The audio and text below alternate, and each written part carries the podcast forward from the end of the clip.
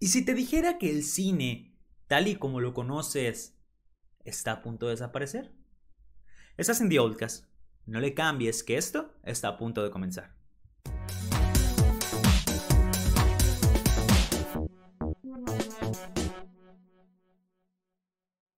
Bienvenido a The Old Gas, el podcast donde hablamos de absolutamente todo lo relevante que suceda en el mundo. Como cada semana está contigo Jason Verdugo y el día de hoy estamos en el podcast número 10. Así es, ya son 10 podcasts, 10 semanas consecutivas que hemos estado sin falta alguna pues trayéndote este contenido donde hablamos pues de absolutamente de cualquier cosa. Básicamente eh, es un espacio en el que nosotros podemos conversar, podemos platicar, podemos contar historias, hablar de lo que nos gusta sin ningún tipo de filtro.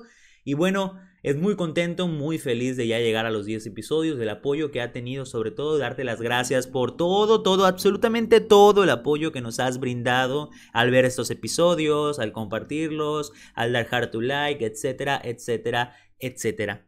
Ya no me voy a entrar en rodeos ni en sentimentalismos y vamos a comenzar directamente con el tema de día de hoy, ya que es un poema un poquito... Eh, tiene mucho de dónde agarrar, hay mucho de lo que podemos hablar de este tema, y es si realmente el cine como tal, el cine tradicional, me refiero a las salas de cine comunes, están muriendo por culpa de la pandemia y de la, la situación actual que vive el país. Ok, ¿Por qué viene a la mesa este tema? Vamos, cuando hablamos de que el cine está, que el cine está muriendo no es algo nuevo, es algo que ya hemos tocado quizá en algunas eh, conversaciones anteriores. Es un tema que se viene tocando quizá desde, la, desde tiempos de antaño, desde el CD, desde el Blu-ray y ahora con las plataformas de streaming, principalmente, pues obviamente Netflix, la cual es la reina del streaming o el rey del streaming, véase como se quiera ver. Y el tema viene principalmente por esto, porque en la actualidad, por la situación que vive el planeta, pues la gente no puede ir al cine. O bueno, sí pueden, mas no deben ir al cine, no es lo más apropiado, por así decirlo. Entonces las salas de cine se ven reducidas eh, su afluencia en una, de una manera bastante significativa. Podemos decir que hasta grave en ese sentido, porque la gente no va al cine. Bueno, sí va, pero no debe ir al cine.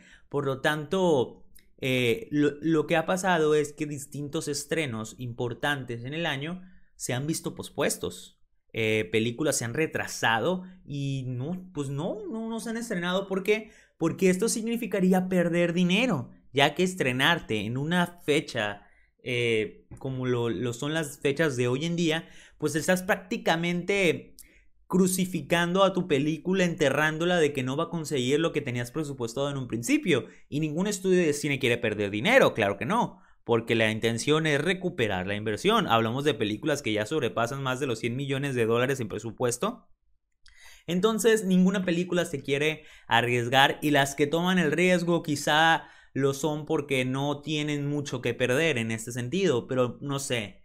¿Te imaginas un Avengers Endgame estrenándose en estas épocas? Pues a lo mejor la gente sí lo hubiera ido a ver, pero no hubiera tenido el mismo impacto que hubiera tenido eh, como lo tuvo en su momento. ¿Y por qué comienza toda esta polémica? Bueno, es por Disney. Disney Plus, eh, digamos que realizó un movimiento mm, arriesgado, si lo quieres ver de esa manera. Disney tiene una película la cual iba a estrenarse este año, la cual ha estado envuelta en la polémica una y otra vez. Esa película obviamente es Mulan.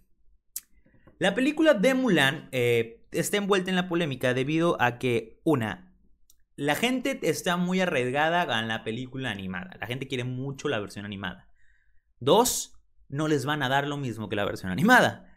Eh, a comparación de otros clásicos que Disney está trayendo a live action, esta película Disney quiere darle un enfoque, vamos a llamarlo un poco más realista, si, si quieres verlo de, esa manera, en el que la película trata un poquito más la historia original del cuento de Mulan, no, el cuento de Disney, sino la historia original de Mulan, un poco más cruda, un poco más... Eh, menos colorida, por así decirlo, sin canciones, sin dragones que hablan. Entonces esto ha molestado un poquito a la gente porque cree que la esencia de Mulan, de, la película animada de Mulan, pues son las canciones y algunos personajes que no van a estar. Entonces, esta ha sido una de las principales polémicas de la película, además de que la actriz, la protagonista, se ha vuelto, se ha metido en algunos problemitas sociales, eh, apoyando causas que la mayoría no considera correctas. Y a esto, pues, agrégale el hecho de que, vamos, si Disney quiere preservar esta, por así decirlo, mm, esencia que tiene originalmente la película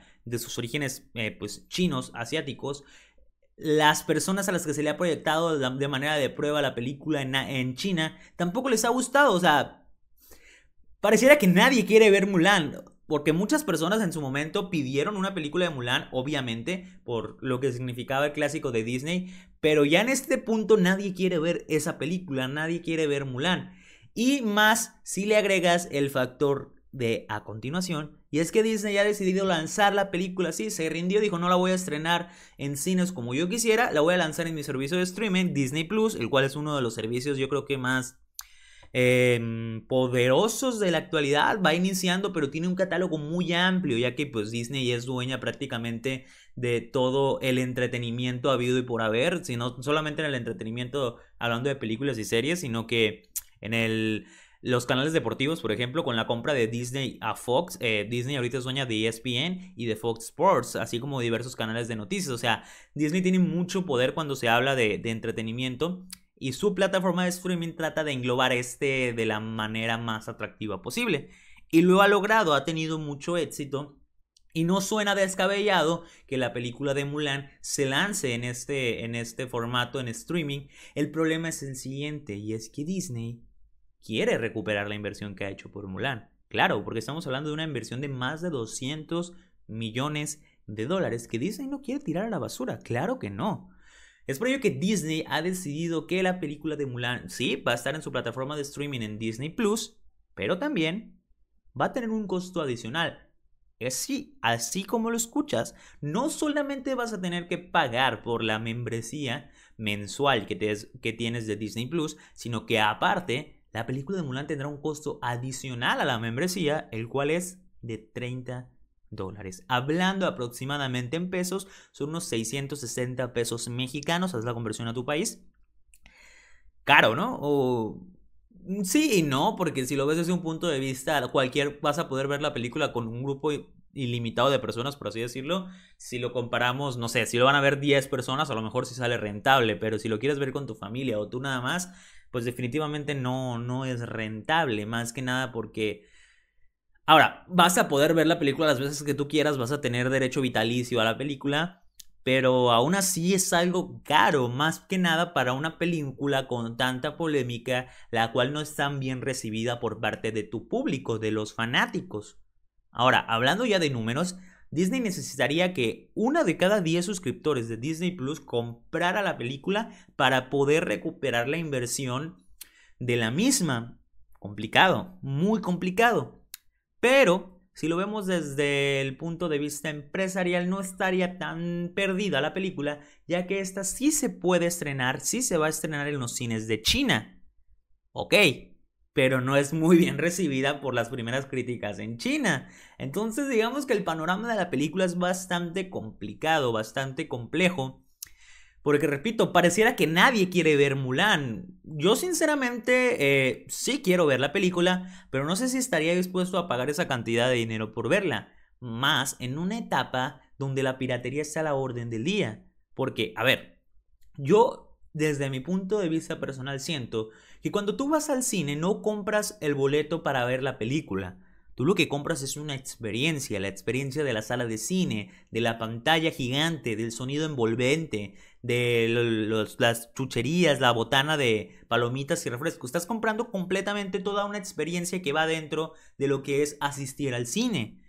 Cosa, obviamente incluida la película, cosa que cuando estás en tu casa no es así. Porque claro, tú podrías ver una película en tu casa, pero no va a tener el mismo impacto y la misma sensación que haberla visto en la sala de cine, no, no es igual. Es por eso que el costo del boleto tiene sentido, porque estás comprando la experiencia de la sala de cine. Ahora, cuando tú estás pagando por una película, porque existe, ¿no? Cinepolis, por ejemplo, tiene su servicio de renta de películas en línea, estás pagando por la película nada más, por ver la película pero todo el entorno, toda esa experiencia de cine ya la estás perdiendo. Ya no tiene sentido.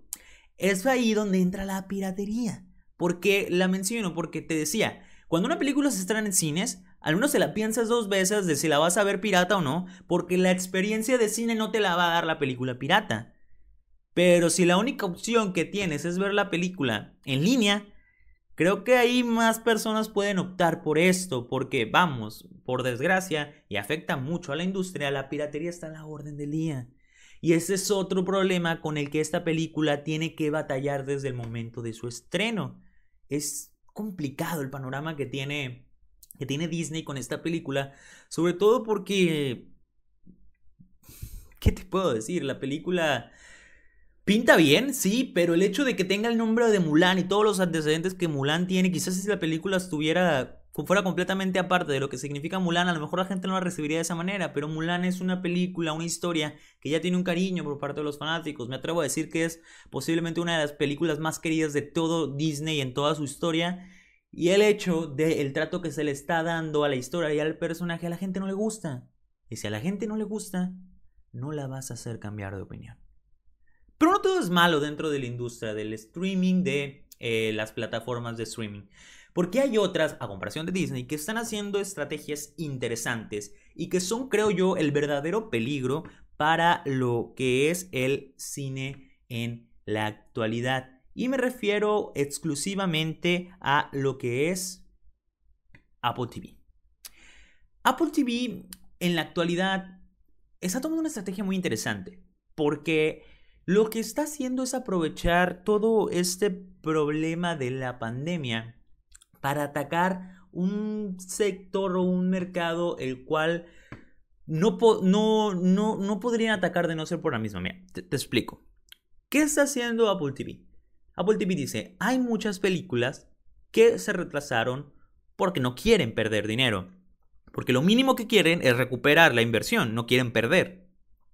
¿Qué puedo hacer yo? Me acerco a, los productores, a las casas productoras de esta película, les digo, oye, a los estudios, ¿y si me vendes tu película?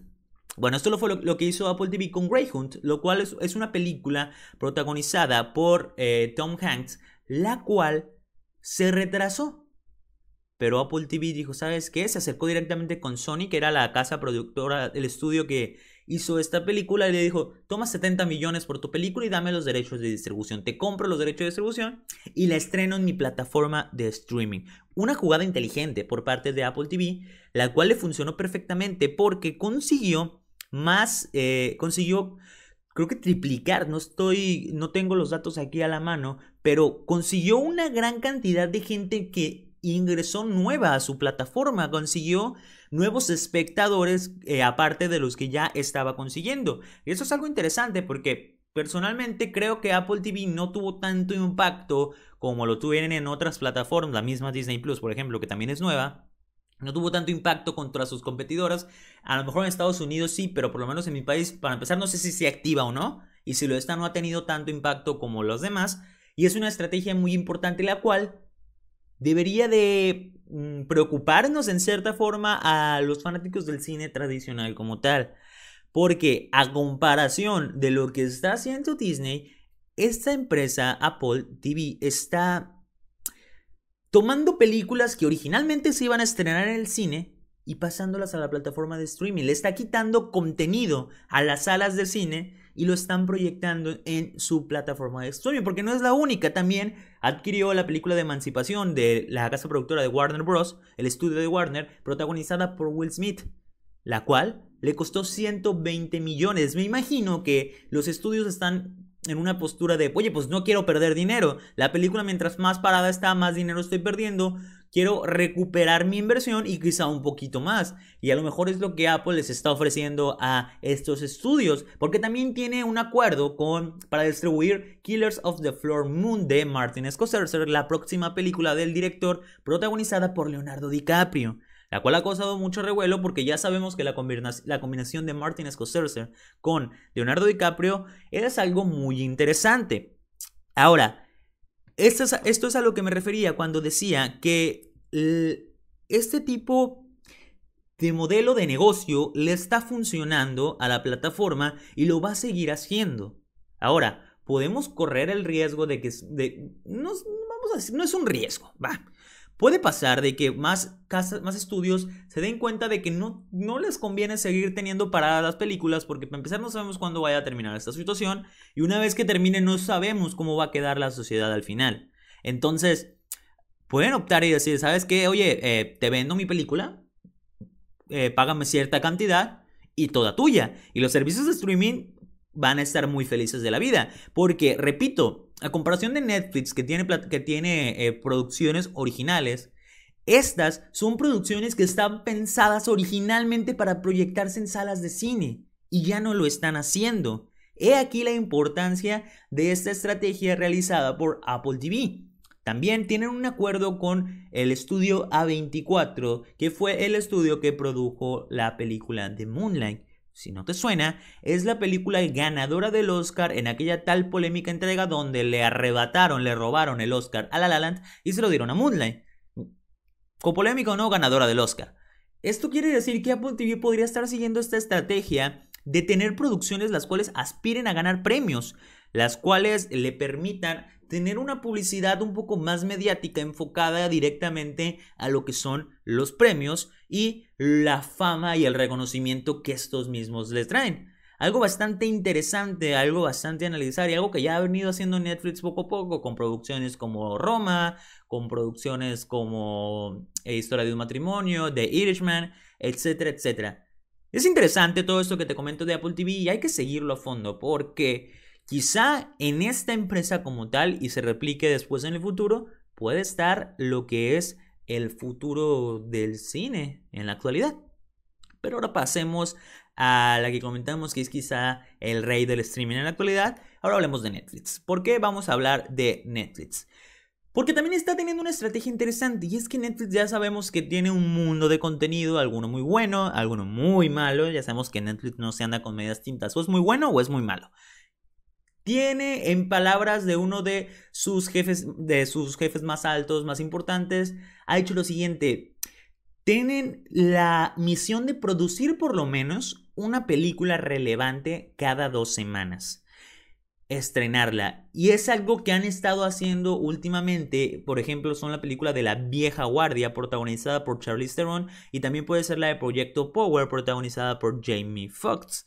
Netflix tiene la intención de estar acaparando la atención de los espectadores con al menos una película interesante cada dos semanas, una película que levante expectativas. Y esto lo está utilizando mediante estrategias con sus actores, los cuales pues ponen actores de renombre, actores que ya tengan una fama bien establecida, para que puedan solventar la publicidad de la película. Y sin duda es algo que les está funcionando. Ahora, la calidad de las mismas eh, puede quedar en duda, eso no, no vamos a entrar en discusión pero siguen dando golpes, siguen dando, siguen, siguen esforzándose por convertirse en ese nuevo estándar de entretenimiento que hay hoy en día. Porque, a ver, es, la gente está ansiosa de ver contenido.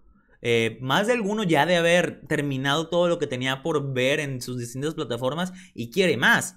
Y ojo, el cine no va a producir nada hasta que todo esto se normalice. Para ponerte un ejemplo, te doy nombres de películas que han sido postergadas por esta situación que estamos viviendo. Las más obvias son todas las películas que tengan que ver con superhéroes, tanto de DC como de Marvel, como La Mujer Maravilla 1984, Shazam 2, la película de The Batman protagonizada por Robert Pattinson, eh, también Rápidos y Furiosos, la cual es una película pues destinada, te guste o no, taquillera la franquicia al final de cuentas también ha sido postergada. La del 007, Venom 2, los nuevos mutantes, los que pobrecitos, esos los han retrasado prácticamente desde que la desde que la anunciaron, así que no creo que esa película termine viendo la luz. Al final de cuentas está maldita. Black Widow, Morbius de Sony, Los Cazafantasmas, en fin, un sinfín de películas que están paradas, están retrasadas y que no encuentran cómo ver la luz porque no quieren perder dinero. Eso, es a lo, que, a, lo que a lo que te decía. Y distintas películas pues están optando por pasarse a lo que es el streaming, pero hay películas que no lo van a hacer. Películas como Rápidos y Furiosos, por ejemplo, no lo va a hacer. ¿Por qué? Porque quieren ganar dinero. Es una película que por sí misma puede rebasar los mil millones de dólares, la barrera de los millones, de los, del millón de, los mil millones de dólares, así como, no sé, cualquier película muy importante de Marvel, por ejemplo, no lo van a hacer, no van a arriesgarse a perder esa cantidad de dinero por sacar la película ahora, por eso prefieren esperar y tenerla para después. Ahora, estudios como AMC y Universal también han tomado opciones de que van a proyectar sus películas solamente 17 días en cines, una cantidad ridículamente corta de días en comparación a los dos o tres meses que algunas películas llegan a estar en las salas de cine generando este dinero. Y tú te estarás preguntando, bueno, pero algunas películas a lo mejor no se estrenan eh, en streaming por la cuestión de los Oscars, porque no sé si sepas, pero para que una película pueda competir por el premio a mejor película del Oscar o estar dominada a los Oscars, necesita pasar por un periodo en las salas de cine, como lo hizo el irlandés, como lo hizo Roma y como lo hizo la historia de un matrimonio, que fueron competidoras al Oscar. Pues la academia ha declarado que, por las situaciones obvias que pasa el país, el mundo, perdón, las películas que se estrenen por streaming también podrán ser tomadas en cuenta para competir por el Oscar. Oscar, una declaración polémica porque ha habido muchos comentarios a lo largo del tiempo que dicen que podemos considerar una película hecha para streaming como una película eh, de cine como tal, podemos llamarlo cine.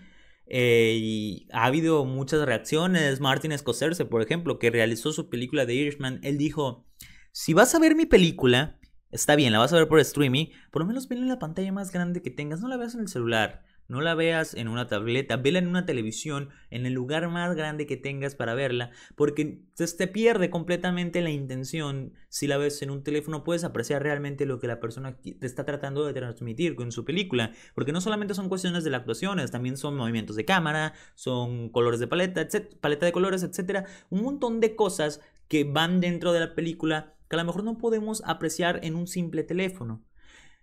¿Y es una decisión correcta? Pues sí, al final sí, porque las personas, eh, las casas productoras, pues también hay muchas películas que nacen siendo películas para Oscar, o sea, que su misma concepción es para competir por un Oscar y al final de cuentas van a tener que estrenarse, para bien o para mal.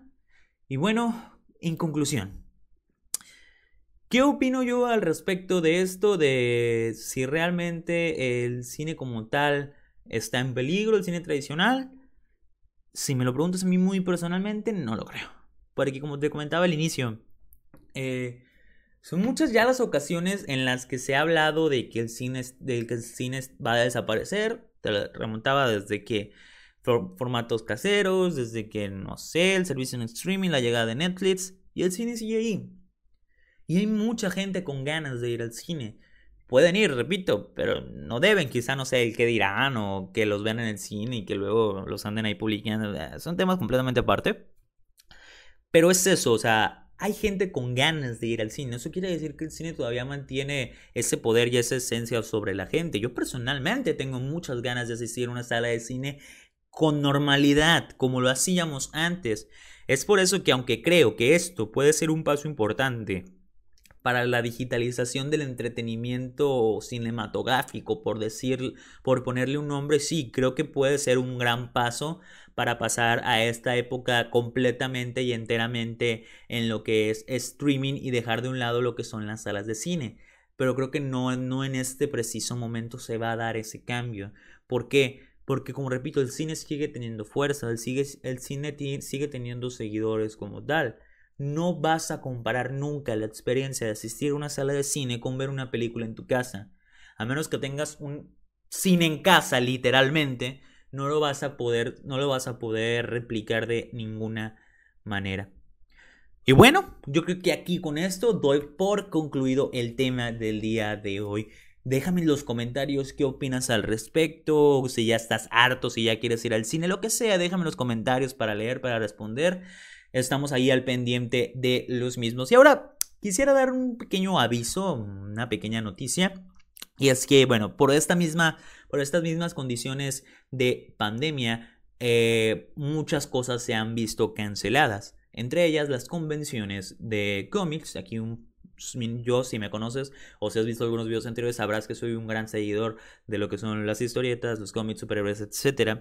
Una de las convenciones más importantes es la San Diego Comic Con, la cual se llevó este año a cabo, pero en línea y realmente pasó completamente desapercibida, nadie la peló, no hubo nada relevante. Y yo creo que es más que nada porque distintas empresas, como lo pueden ser Marvel Comics, DC Comics o algunas productoras de cine, se esperan para sus propios eventos, porque ya tienen como que sus propios eventos en, especial. Marvel tiene lo que es la D23, es un evento propio, y DC Comics ha anunciado su propia convención en línea, la cual se va a llamar DC Fandom, la cual va a tener lugar, déjame confirmarte, el día, el sábado 22, sí, sábado 22 de este mes de agosto, y va a durar 24 horas, es decir, va a ser a partir del sábado a las 10 de la mañana, hora Pacífico, 11 horas centro de la Ciudad de México, hasta la misma hora del día siguiente. 24 horas interrumpidas donde van a presentar trailers, eh, entrevistas con actores, material inédito, noticias, etc. Va a ser prácticamente como una fiesta para los fanáticos de DC Comics y estoy muy muy emocionado por este evento. Y tú me vas a decir, a mí qué me importa. Pues, sí, tienes razón, pero te voy a decir por qué te lo estoy comentando. Porque The Oldcast va a cubrir esa convención completamente en línea. Vamos a hacer un en vivo para cubrir esta convención, pero no lo vamos a hacer en Facebook, tampoco lo vamos a hacer en YouTube porque el copyright nos mataría, sino que lo vamos a hacer en Twitch. Así es.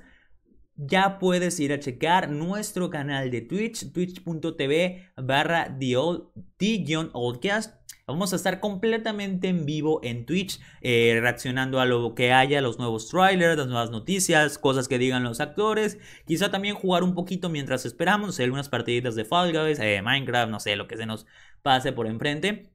Y para que te eches una vuelta, ¿no? Para que vayas a seguir nuestro canal en Twitch, para que estés pendiente el día sábado. Quizá a lo largo de esta semana vamos a hacer algunas transmisiones de prueba para, pues para ir probando, ¿no? Porque tampoco somos expertos en, en Twitch, no nacimos sabiendo. Hay que ir familiarizándose con la plataforma. Y si no te quieres perder nada de lo que va a haber en DC Fandom o si simplemente quieres estar ahí, pasar el rato, platicar con nosotros, vamos a estar platicando con el chat, obviamente, lo que, lo que vaya saliendo, lo que vaya ocurriendo, eh, pues síguenos en Twitch, twitch.tv d eh, barra d-d oldcast. Ahí vamos a estar completamente en vivo. Ve a seguirnos. Y bueno, ahora sí vamos a dar por concluido el capítulo del día de hoy. 10 capítulos, 10 capítulos sin duda, 10 capítulos interrumpidos. Eso es lo que más me, lo que más me, me, llena de orgullo, pues que no hemos fallado ni una semana. Bueno, una, pero lo lanzamos el domingo, porque el lunes, porque no tuve chance de, tuve una complicación el domingo y no pude hacerlo. De hecho, este capítulo también se complicó muchísimo y ya no iba a salir este día, pero al final espero, si lo están viendo en domingo, eh, creo que creo que sí. Si no, pues lamento eso, pero este capítulo también se complicó muchísimo, pero hemos estado 10 semanas de manera interrumpida con contenido muy variado, que esa es la intención, old, todo, podcast. Esta es la, la, intención completamente del podcast, un proyecto que no surgió como un podcast en un inicio, sino como algo un poquito más en otro tipo de formato, pero las cuestiones de no poder salir de casa nos hicieron cambiar completamente el rumbo del mismo eh, ya estaba en cabeza eh, eh, lo que era la cuestión de un podcast, pero no tan pronto. Hubo un poquito, tuvimos que adelantarlo para que tuviera un poquito de, pues para aprovechar el tiempo perdido, ¿no? Porque vamos, estamos en, en casa, no, no estamos haciendo nada. Y bueno, yo me despido y como cada semana, ya sabes, estuvo contigo Jason Verdugo. Esto es The Outcast, el podcast donde hablamos de absolutamente todo lo relevante que sucede en el mundo y también damos voz a las personas para que hablen de lo que les gusta y contar sus historias, las cuales son interesantes en algunos casos. Tenemos algunas entrevistas por ahí, ve a checarlas. Síguenos en Facebook, síguenos en Twitter, en Instagram, en todos nos encuentras como The Outcast. Suscríbete, suscríbete en YouTube, en el canal de YouTube. Activa la campanita de notificaciones para que te lleguen absolutamente todos, en serio, todos nuestros videos. Recuerda que todos los domingos a las 3 de la tarde tenemos un nuevo episodio de The Oldcast en Spotify y en YouTube. Ve a seguirnos a nuestro nuevo canal de Twitch para que estés al pendiente de todo lo que ocurre en DC Fandom y te diviertas un rato y pases un rato agradable con el equipo de The Oldcast. Y yo me despido hasta pues nos vamos a ver antes el sábado. O sea, tengo que dejar listo el, episodio del domingo. Sí, pues nos vemos el sábado y también el domingo en el nuevo episodio de The Oldcast. Yo me despido y nos vemos, sin duda alguna, hasta la próxima.